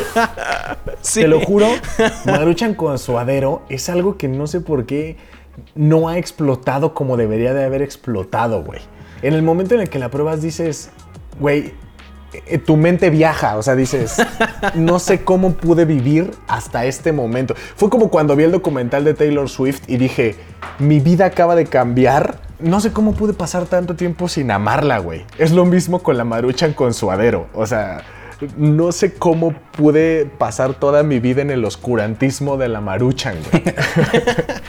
Ahora, yo les voy a pedir por favor a todas las personas que nos están escuchando, seguramente ustedes dicen, ¿cómo puedo vivir así? ¿Cómo puedo soportar esto? ¿En qué momento eh, eh, pasear a mi, a mi perro en una carriola se volvió mi realidad? Identifíquenlas y digan, esta parte de México no es normal, no sé por qué la acepto y aún así eh, eh, la amo. Mándenmelo, tuítenmelo. Sí, güey. O sea, mándenlo, tuítennos. Y eso fue. Sácate las chidas, perro. Sácate la chida, perro. Eh, ¿Quién sigue, mi queridos hombres? Ya que pasó la... Sácate la chida, perro. De la, de la chida, perro. Eh, sigue mi querido Puchector, güey, que la verdad es que desde que pichó el tema, sí quedé impresionado con, con el potencial que tiene, sobre todo por, la, por el, cruce, el cruce cultural que implicaba eh, Europa, Europa en su punto más profundo con cierto producto eh, básico mexicano. Cuéntanos, por favor, güey. A ver, Lord Puchas, cuéntanos, güey. LP. Aquí en el, en el endemoniador. Héctor el endemoniador. Les voy a contar una, una historia bastante. que parece de Springfield, pero no es México. México es como un Springfield así gigantesco. Este. Si ya vieron la. Bueno, todo se remite a la explosión en Chernobyl. Si ya vieron la serie de HBO, pues ya tienen muy bien Buenísima. así. Está verguísima. Si no, así en dos patadas les cuento. Explota la planta en lo que era la Unión Soviética, eh, en Rusia. Pero obviamente las consecuencias eh, no solamente son ahí, sino que se hace una nube de toxicidad, llega a muchos países, sobre todo de Europa del Norte, y uno de los más afectados fue Irlanda, Irlanda del Norte. Aquí en esta historia, digamos, hay unas cosas que cuando yo le dije a Luis, voy a hablar de esto, no tenía ni puta idea de lo que estaba diciendo. O sea, yo creí que era como un mito. Yo creí que era así, ya sabes, teoría de la conspiración. Y no, esto es así, el México mágico, pero como de magia negra. Irlanda ya le vendía así leche a México desde finales de los 60 más o menos, mediados de los 60, entonces era como una práctica normal. El pedo es que en algún momento esta leche, pues la que tiene Irlanda, está totalmente contaminada de radiación. Incluso en las series, no sé si se acuerdan que sacrifican animales porque pues no sirven para nada, o sea, solamente van a contaminar gente. Sí, no mames, Entonces- bebés, perros bebé. Sí, no, el perrito. Entonces, eh, la Organización Mundial de Salud emite un comunicado internacional así, oigan, chavos de Europa del Norte, no pueden vender nada, no pueden así, nada de comer, exportar, la verga, ¿no? Dicen, bueno, ok, pero verga Irlanda tampoco. del Norte tiene un lado oscuro también, ¿no? Así como esta sección de su podcast favorito.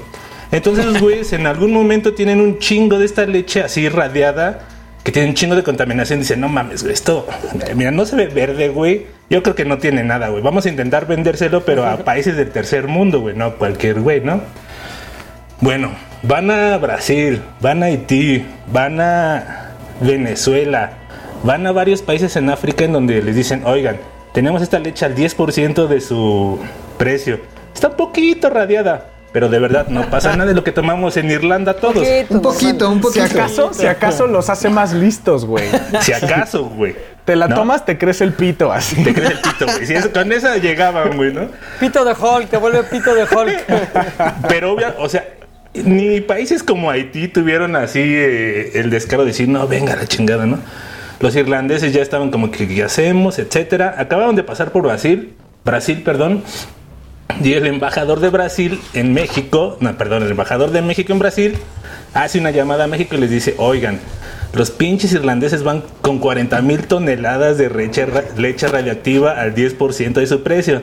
No se las vayan a comprar, culeros, porque sí está contaminada y en Es un México. no. ofertón. No mames, ¿qué te pasa, no? Es estúpido ya. Y lo que dice Pepe, los mexicanos seguro dijeron, ahorita me los chingo. No mames. Llegan voy a bajar pinches 5% irlandeses, más y me la quedo. No mames, así. Tenemos 40 mil toneladas de leche radiactiva. Estás pendejo, Irlanda. ¿Por qué no me trajiste 120 mil? A ver, córrele por lo demás, güey. Llegan tres pinches barcos a Veracruz. Eso es un hecho real. Uno se llamaba el Adventure, otro el Tenacious y otro era como el Rumija. Con 40 mil Otro putas Homero toneladas. Simpson. Tal cual. Entonces ya, ahí como que termina esa parte de conexión Europa, ahora viene conexión con Azupo. La CONASUPO era la Comisión Nacional de Subsistencias Populares, por sus siglas en español y en inglés muy probablemente. Entonces estos güeyes manejaban así. Probablemente. manejaban así todo el pedo del... O sea, era una, era una instancia de gobierno como que subsidiaba comida para venderla a precios muy bajos. O sea, era para pobres este pedo. Y, pero el presidente, o sea, el que regía esa institución era eh, Raúl Sarinas de Gortari, un personaje... El hermano de. El hermano del Voldemort Mexa. Entonces ya este güey dice, a ver si traigan la pinche leche directo a las bolsas de Conazupo, me vale tres hectáreas de verga. Y algo que no sabía que fue impresionante, así, eh, resulta que la Conazupo tenía la capacidad de venderle a otras empresas, así como Nestlé, Nido, Marinela, Bimbo, etcétera. Entonces es muy, muy, muy, muy probable que esa pinche leche no solo haya permeado así como que a las clases bajas, a los que íbamos con una pinche cubeta No de- mames, güey. No así puedo ya sabes, por dos litros de conazupo y cinco pesos. Es muy probable que más allá de esa gente, así un chingo de güeyes nos haya tocado, ¿no? A ver, güey, bueno, pero yo quiero entender, para, para dejar claro, porque mi generación, güey, no es que yo sea rico, güey. Es que cuando yo nací ya no existía la Conasupo, güey. Mira, tendrías la Conasupo sigue, después del sigue 97, güey. La Conasupo se Ah. transformó únicamente en Liconza. güey. Liconza, güey, Ahora, sí. ahora se llama Liconza, güey. Pero lo que sucedía con la, con la leche de la Conasupo es que eh, yo todavía me acuerdo de cuando era niño y, por ejemplo, mi abuelita tenía su tarjeta la Conasupo. Tú ibas a, la tiendita del Conasupo que estaba este, a la vuelta de tu casa y te daban tus litros de leche, güey. Y, y digamos que el precio era muy accesible. Pero tú tenías que ir con tu cubeta. Sí, o te la vendían ahí. Es que había eran bolsas, más opciones. Eran como bolsas. Había bolsas, ajá, y la metías en, en tus cubetas estas como de pozole. Ya te las llevabas, metías al refri, pero había una leche muy buena. Porque O sea, Casa leche- de Toño no innovó. Ese es un concepto no que ya existe. mames. Había una leche muy buena y, y con una alta cantidad de, de grasa que justo le da el sabor a la leche porque la hervías y salía la, la- la nata, güey. Las abuelitas hacían la nata con la leche en la conazupo. El, el secreto que siempre es, si quieres que salga la nata, calienta lo suficiente. Hierve la leche. Bueno, y que tenga la suficiente grasa, güey. Si, si calientas este 50 horas una leche lactosa light, pues nunca le va a salir nata. Mataste ¿no? el chiste, no hay pedo. Ok. Ah, nata, ya Sí, entendí, güey. Ya, ya. ah, de doble sentido. Ah, Ya, güey. está bueno, güey. Ah, Pero, madre.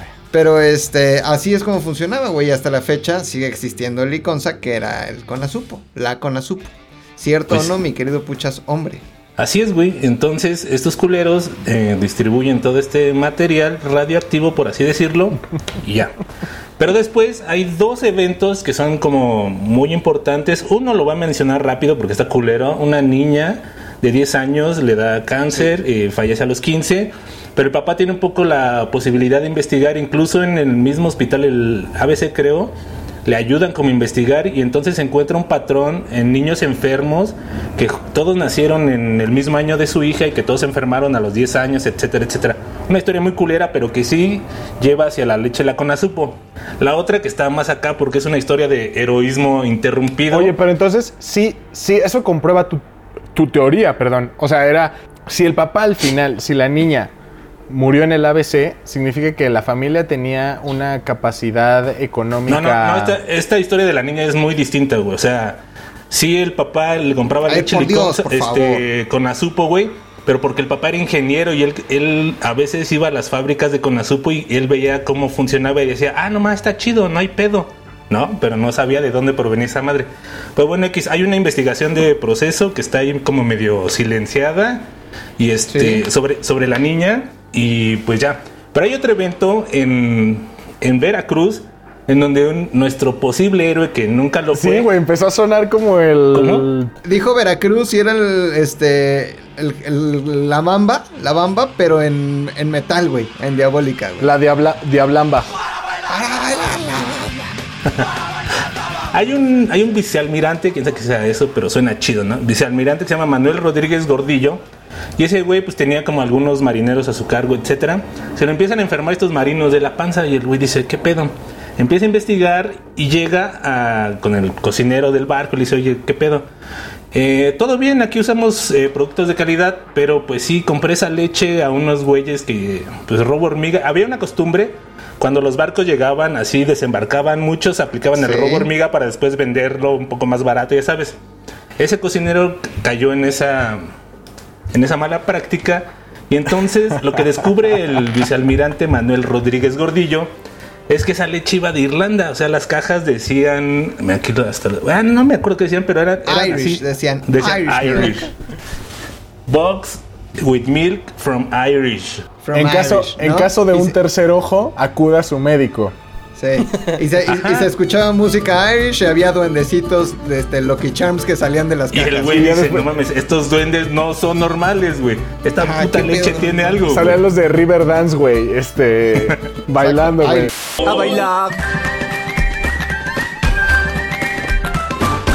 Entonces llegan las, las cajas de leche a Veracruz con duendes, Lucky Ajá, y entonces el vicealmirante dice, no mames, esto está muy raro, yo había escuchado algo de Irlanda y Chernobyl, voy a ver con mi amigo el físico Miguel Ángel Valdovinos, que trabajaba en una planta nuclear que hay en México, güey, no mames, Sí, se llama Laguna Verde, güey. Laguna Verde en- Porque pues verde, radiación verde, laguna, Sí, o sea, Laguna está Verde. todo así, güey, chingón.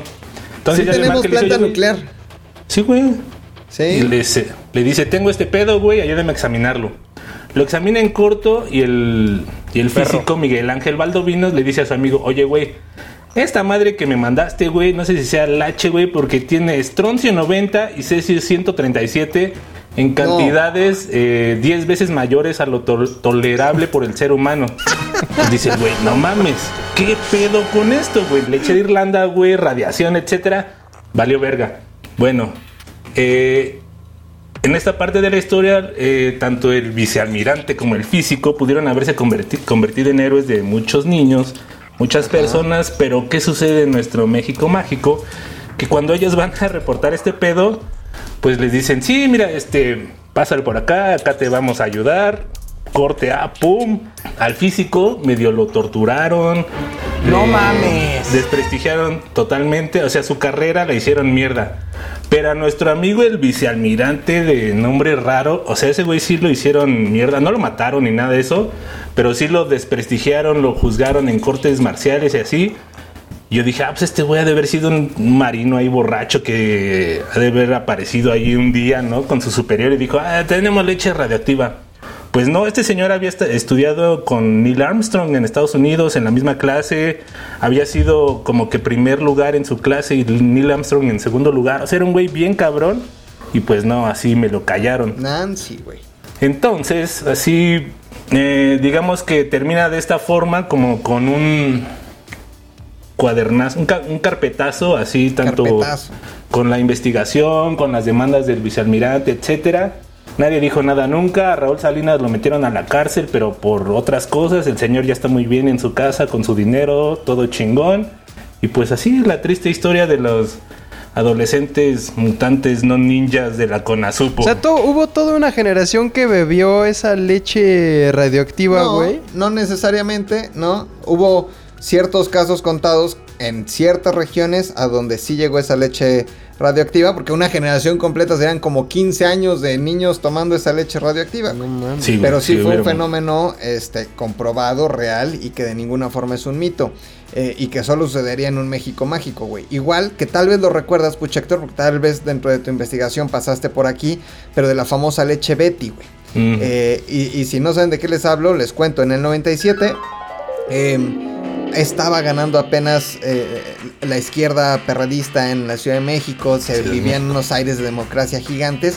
Y junto con esa izquierda, personajes que todos conocemos el día de hoy, como Martí Batres, que sigue en la 4T. güey. Martí Batres, junto con otro diputado, promovían una lechita que costaba 2 pesos con 50 centavos el, el litro de leche. O sea, 2.50. ¿El litro de leche? Claro, dos, dos pesos 50 centavos el litro de leche y además la regalaban cuando estaban en campaña, güey. Se llamaba leche Betty, güey. Hicieron alguna investigación para descubrir qué era esa leche Betty, güey. Y si mal no recuerdo, en su mayoría era soya y tenía 300% más de la cantidad permitida de heces fecales. güey. La leche que regalaba el PRD en, en- en ese momento, Tenía dejen nada caca. más, aquí tengo un, un librito que habla de eso. Eh, justamente era eso, leche Betty, 300 veces la cantidad aceptable de, ba- de bacterias coliformes, es decir, heces fecales, más o menos la misma cantidad que había en el río Ganges de mierda, pero en un botecito de tetrapac. Güey, la cantidad No de radiación era 10 veces mayor. Acá es 300 veces, güey. Son 300 veces peores estos culeros, güey. Y nunca No. les hicieron nada, güey. Y ahí siguen. Martí Batres ahí sigue, Martí Batres ahí sigue. Y, daba lechita, que era de soya, con 300% más cantidad de heces fecales en cada botecito de leche. Gracias PRD, gracias Martí Batres, gracias Morena, gracias Salinas, gracias Raúl. Sí, güey, México mágico. O sea, la neta es que Ellos la escribieron- leche en este país. Páginas Sí, inmortales sí, de cañón. México Mágico, güey. Yo por eso ya no tomo leche, güey. No mames, super punto para los veganos, güey. Super punto para los veganos, güey. O sea, vean un documental que está muy bueno en Netflix. Se llama Cambio Radical. Este habla de cómo los atletas de alto rendimiento del mundo, Arnold Schwarzenegger entre ellos, llevan una vida 100% vegana, güey. Porque la leche sí es un, de por sí es una bomba de bacterias. O sea, ahora imagínate una bomba de bacterias radioactiva o con heces fecales. Güey, si a esta No edad mames. tomas leche bronca, sí te lleva a la verga, ¿no, güey? Ah, te, te da la diarrea qui- 18 días, güey. O sea, con leche bronca. ¿Quién No, ríe ahora, cabrón? Ya sé. Además, los güey, después de cuánto ya no debes de tomar leche, güey. Digo, ya más allá de tus gustos sexuales, güey. O sea, realmente, este, líqu- Yo creo líquido que- que sale de las mamas, güey. ¿Hasta qué edad lo tomas, güey? No, Supuestamente- no, yo creo que cuando te destetan, o sea, como a las vaquitas. Y ya, ¿no? O, O sea, sea, ¿para qué más? Creo que los humanos somos pecho- los únicos que seguimos. Hay que el cereal, hay que las quesadillas con leche, güey. Así es, no mames, güey. Sí, no, no, no, la, che- la leche que chinga su madre. Sí. No la de la Conasupo. Pues muy bien, Puchector. La verdad es que sí, eh, hasta me sentí en historias vergas, güey. Un poco. Estuvo bueno, güey. O sea, sí, sí me sentí acá eh, en un mundo de conocimiento. Como mitad adquirido. historias vergas, mitad Dross, güey, ¿no? Porque es México mágico. güey. Sí, Exacto. Es como Dross. Dross con historias vergas. Perturbador. Estas son las cinco leches más Más perturbadoras. contaminadas de Más México. contaminadas de México. Número Número dos. dos. La leche Betty. Vamos a escuchar, un- vamos a escuchar rápido a Dross. Prepárate muy bien porque estos son los siete videos de cámaras de puerta más aterradores que existen. Ah, Eh, no, poca madre, no. Lo quiero mucho, lo quiero mucho, Dross. ¿Y luego qué, os hombre? Pues mira, güey, ya eh, continuando con el programa, güey, y ya cerrando con broche de oro, hemos tenido mucha polémica porque andan diciendo que estás encuerando a la gente. Que no está Sí. bien que encueres a la gente aquí porque, pues, güey. está bien. Este, pues ya no tenemos calidad, ni fama, ni audiencia, entonces pues necesitamos encuerarnos para vender, güey. Entonces, siguiendo esa misma línea de contenido, ¿a quién vas a encuerar esta vez en tu sección, mi querido Rodrigo? Esto es Aprendes y te prendes con McLovin ZDU. A ver, esta vez vamos a encuerar. El más diabólico de todos, sin lugar a dudas. Puchas persona. Héctor. No mames, ¿por qué a mí, Sí. Güey? Héctor, porque tú eres muy sensual para Güey, cierto yo no sector de la soy población. fit como ustedes, No, güey. Yo soy ver. perro parado 100%, güey. O sea, a mí no me enorgullece mostrar mi cuerpo. O sea, me vale verga, pero no lo hago en público, güey. Héctor, Héctor, hay, hay un sector muy grande de esta población mexicana ávido de un este Héctor diabólico sin ropa, güey. Pero está bien, te la voy a cambiar. Porque hay, hay distintas formas de prenderse, güey. No siempre, ah, imagínate, pasamos todos y a la siguiente semana ya no... Ya que queda, güey, sí. otra vez, ya que queda, güey. Entonces, hay distintas formas de prenderse, güey. Ok. Este, te puedes prender, por ejemplo, con una buena rola, ¿no? Te puedes prender con una buena comida o te puedes prender con unas buenas chelas. mi Ella trabaja en el canal de unas Videorola. chelas, güey. ella trabaja en el canal de videorolas. Te puedes prender con unas chelas. Por eso, eh, en, el, en el Aprendes y te prendes de esta semana, eh, voy a desnudar, pero tu cartera, güey. Porque si pierdes el día de hoy contra mí, tú te comprometes a mandarnos a los hombres, al Javioff, al Pilinga 2 y a mí un six de cervezas a cada quien a su casa. güey. Ah, Así, güey. No sé cómo lo vayas a hacer. A no favor, sé si tú güey. las lleves. No sé si mandes el Uber Eats, el Rappi o el que quieras. Pero pues, te llegan las chelas. Ahora, si tú ganas, Puch Héctor, Ajá. escucha todo lo, lo que podrías ganar, güey. Ok. El oso hombre, el Javioff, el Pilinga 2 y yo te manda cada uno a tu casa un six de cervezas, güey. Me ¿Estás de gusta, acuerdo? me gusta pensar en la segunda posibilidad, güey. Ahora, güey, yo, yo no, o sea, aunque tú ganes, güey, yo voy a perder, así que voy a mandarte unas culeras, unas, unas de esas ultra Barrilito, light, ¿Quiénes güey. Barrilito. creas, güey. No, no te Barrilito. Sí tiene, pero este, barrilito, de preferencia barrilito, no, güey, unas ultra. No, hay que, pues hay que dejarlo así de una vez establecido, güey. Órale, yo quiero, yo quiero Mikelov, ultra. Esas yo. Que sea todos esas. parejo, güey. Órale, Porque ya voy a hacer fit, entonces ya necesito chelas con 85 calorías, güey. órale, Mikelov. ¿Están todos de acuerdo? Sí, pues sí, ya que- sí, güey. Ya que, Ahí güey. está. A ver, ahí te va mi querido Puchector, de qué se trata la prensa y te aprendes de esta semana. Hablando de tu lo reino. bizarro, de lo bizarro que es este país, de lo raro y mágico que es México, hay capítulos en la historia de esta nación dignos de ser contados, güey. Unos mucho más bizarros que otros y me puse a repasar en mis anales, ¿no? En lo- y en los anales de la historia. ¿De alguien Ahí estuve No repasando y repasando y repasando y dije, ya me acordé de un caso que les quiero contar. Pero si se los cuento así no tiene chiste. Entonces yo te voy a, contar, mi querido Puchector, te voy a hacer una narración épica, mágica, de algo que sucedió en la vida real, ¿no? Que fue este 100% real, no fake, no fue eh, paparrucha, sino fue una noticia real y algo que sucedió en México. ¿Ok? Pero en esta narración hay tres inconsistencias, güey. Tres inconsistencias. Podría ser una fecha, podría ser un lugar, podría ser un nombre, podría ser este, una frase, qué sé yo. Hay tres inconsistencias. Te escogí a ti porque sé que tú eres el más leído de todos los que están aquí. Aquí pendejo, le escupí a mi teléfono porque me emocioné. pero yo sé que tú eres el más leído de los que están aquí. Entonces, te voy a ir haciendo una narración y donde tal vez como maestra que ayuda en el kinder podría ir cambiando algunas intenciones para que fueras entendiendo por dónde va la dinámica. ¿Estás de acuerdo? Está perfecto, güey, didáctico. Ok, venga de ahí. Y esto dice así. Eso, música prehispánica. No, primero música de 1930. Ahí está. Ahí está, muy bonita música. El año, mi querido Puchector, era 1930.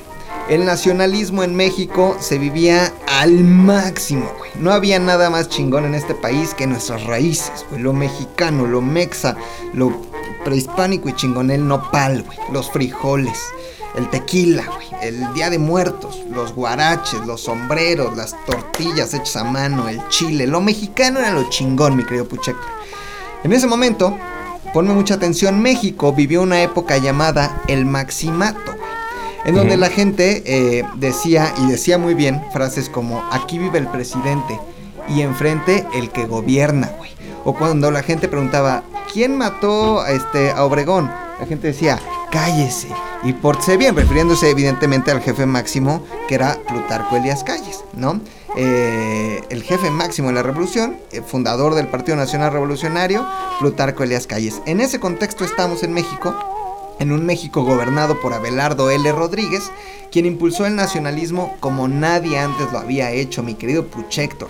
Eh, un país recién salido de la revolución y con la herida abierta de la guerra cristera que apenas había terminado unos meses antes. Es que no mames, son un chingo. Imagínate, pinche Puchector. Según yo, Eh, ya van como seis inconsistencias, güey. No, no, Puchector, no, Puchector es un güey, mira, mira, yo- yo- se la sabe, güey. Puchector se la sabe. Ahorita vemos, güey. A ver. Entonces, Puchector, dentro de esa moda nacionalista, este güey Abelardo L. Rodríguez, presidente en ese momento, 1930, se le ocurrió la grandiosa idea de eliminar figuras extranjeras que ensuciaran la mente de nuestros niños mexicanos y la cultura mexicana. Y la primera víctima que encontró en ese momento fue el gordo, Santa Claus. Fue Santa Claus. Y dijo, ¿qué elimino? ¿Qué no me gusta? Santa Claus, un Santa, Claus recién llegado a México y que apenas estaba entrando en nuestra cultura. Entonces, el 27 de noviembre de 1930, México amaneció en los periódicos con una gran noticia que decía, Quetzalcoatl será el símbolo de la Navidad en nuestro país. Eh, y justo fue así, el 23 de diciembre de ese 1930, el gobierno organizó un magno festejo en la plancha del Zócalo. Ahí mandaron poner un templo prehispánico, una pirámide chingoncísima, donde se reunieron 15 mil niños con danzas este, folclóricas. No, esa fue la. Esa fue la toma de protesta de López Obrador, güey. No, ahí había más, güey. Estos nada más eran 15 mil niños. Ah, Digamos que era ahí un palacio de los deportes lleno de niños. Este, danzas folclóricas, poemas, porras para Quetzalcoatl, chiquitibuna, la bim bomba, la bio, la bao, la bim bomba, Quetzalcoatl, Quetzalcoatl, ra, ra, ra. Un eh, funcionario del gobierno de este presidente, Abelardo L. Rodríguez, 1930, Abelardo L. Rodríguez, eh, un funcionario de su gobierno se disfrazó de Quetzalcoatl y regaló juguetes y suéteres rojos a los niños que estaban ahí presentes. El evento, mi querido Puchector, sucedió durante los siguientes dos años del gobierno de Abelardo L. Rodríguez hasta que renunció en 1932. De esto que te acabo de contar, mi querido Puchector, hay tres inconsistencias y más que inconsistencias, errores que de forma totalmente este, arbitraria cambié. Podría ser un nombre, podría ser eh, un acontecimiento, o podría ser un lugar, o podría ser una fecha. ¿Necesitas ayuda de algunos de los aquí presentes, mi querido Puchector? Eh, voy a intentarlo primero. No, voy a intentarlo. tienes y cuando esté tres oportunidades. Tres oportunidades. Chinga su madre. Ahora. Tres, güey. O sea, de tres respuestas solo tengo tres oportunidades. No, mira, hay tres, tres errores. Si la adivinas a dos, tú ganas, güey. Con que le des a dos. Suena justo, güey. Ok. Ok. Eh, lo primero que voy a decir es que no estoy seguro de que haya sido Santa Claus la figura a satanizar. Ok. Ok. Em, Podría ser, sí, continúa, continúa. O sea, te, te- te digo las tres. La- ajá, las tres, dime las tres. Ok. La segunda es em, mm, alguna fecha. No sé si el. No sé si no fue Abelardo Rodríguez como tal, güey. Eh, sobre todo. Ok, no, no estoy, no estaría seguro de que fuera Belardo ese güey. Y el número 3, híjole, es que está tan México mágico este pedo. Exacto, güey. Va a ser una pendejada y vas a ver que va a ser todo lo contrario. Dudo que hayan hecho la representación de la pirámide, güey. Ok, ok, ok, ok, ok. Ok.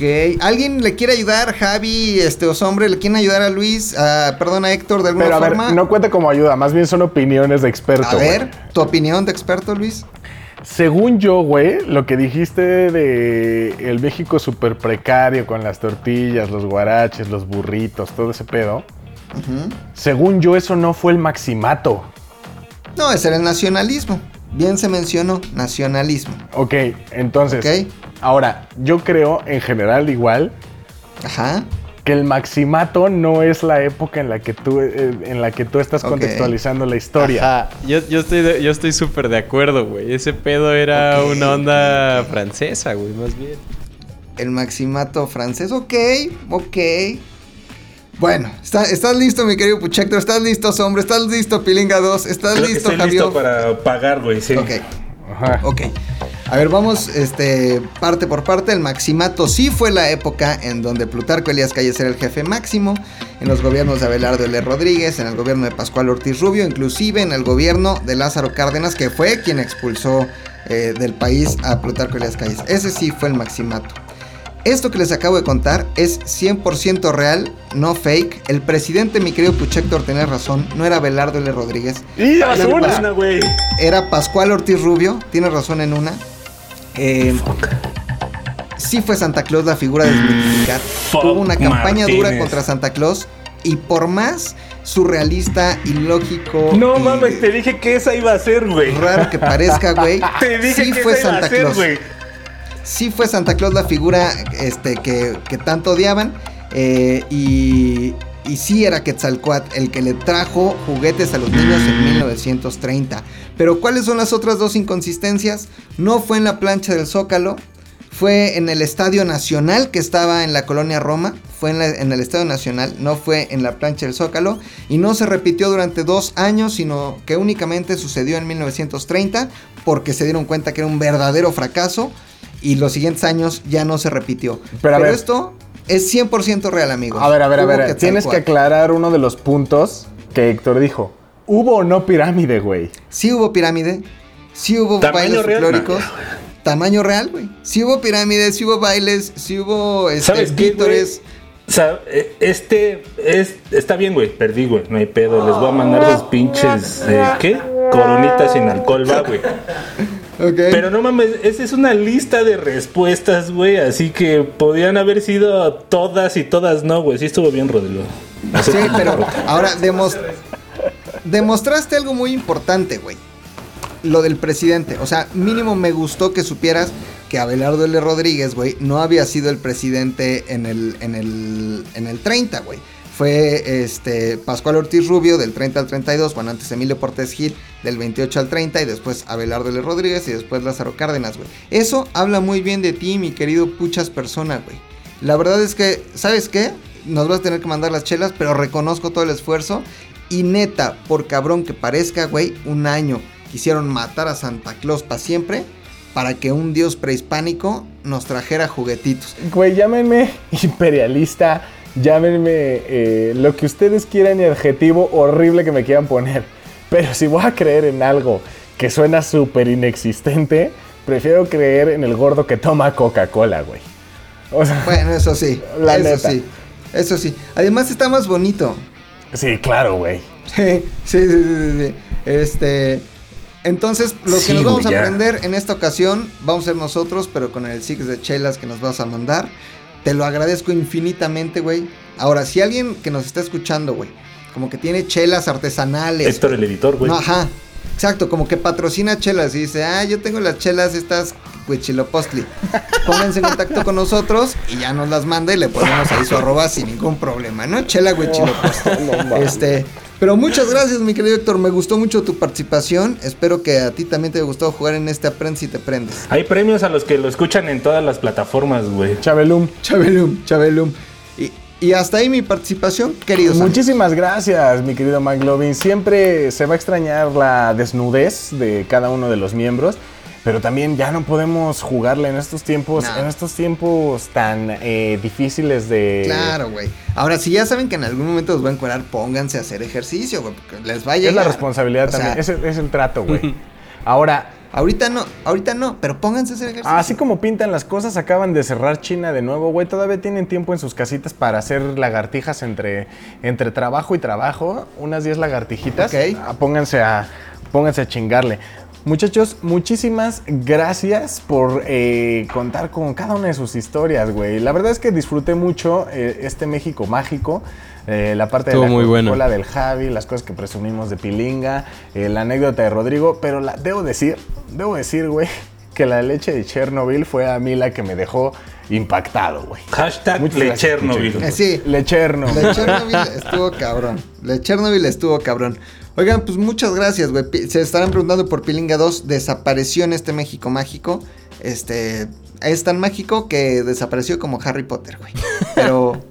Pero no importa, amigos. Sí, si, lo está- si nos están viendo en YouTube, no se preocupe. Seguramente notó que la imagen de Pepe se transformó en una foto. O sea, dicen, oye, como que Pepe no, no parpadea. En un loop. No se preocupe, era una foto. Este, y bueno, tiempos, tiempos Bueno. COVID requieren medidas COVID, internet COVID, muchachos. Eso es lo que sucede. Internet COVID. Hay que irnos porque llevamos tres horas grabando este podcast y creo que ya es momento de decir adiós, amigos. Este, un mensaje final que quieran dar. Visiten México Exacto, Mágico, güey. Visiten México Mágico. Síganos en nuestras Este, redes sociales, eh, en las de arroba javioff, arroba Héctor el Editor. arro- no, es, eres Héctor el Editor, pero ¿cuál es tu arroba verdadero? Héctor el editor, güey. Ah, bueno, Héctor- arroba Héctor el Editor. Palomita azul. arroba McLovin. McLovin ZDU, arroba Pilinga 2, 100% verificado. arroba eh, el Osombre y lo más importante, arroba ZDU Podcast.